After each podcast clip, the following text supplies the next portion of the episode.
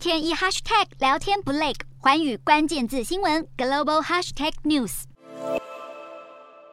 大批民众将街道挤得水泄不通，高举旗帜和标语，对当局表达不满。中亚内陆国家乌兹别克发生罕见抗议活动。这起示威的导火线是当局日前提出的宪法修正草案，提案包括取消境内自治共和国卡拉卡尔帕克透过公投脱离乌兹别克的宪法权利，激怒当地民众，上千人走上街头示威抗议。乌兹别克当局宣布，卡拉卡尔帕克从七月三号起进入紧急状态，到八月二号，为期一个月。据了解，动乱发生后，当地已经有数千人受伤住院治疗。地处中亚的乌兹别克是前苏联国家，独立后当局为了巩固政权，对任何形式的反对意见进行严厉打压。而流亡海外的反对派政治人物艾弗诺夫推测，这场抗议活动最后恐怕会发展为失控的局面。现任总统米尔季约耶夫以改革者自居，但他任内的经济开放受到全球一连串危机阻碍，包括新冠疫情以及主要贸易伙伴俄罗斯入侵乌克兰等。这次示威抗议可以说是他上任后面临的最大挑战。米尔季约耶夫三号抵达卡拉卡尔帕克，并承诺会取消削弱当地地位的宪法修正提案，而宪法中有关当地的条款将维持不变。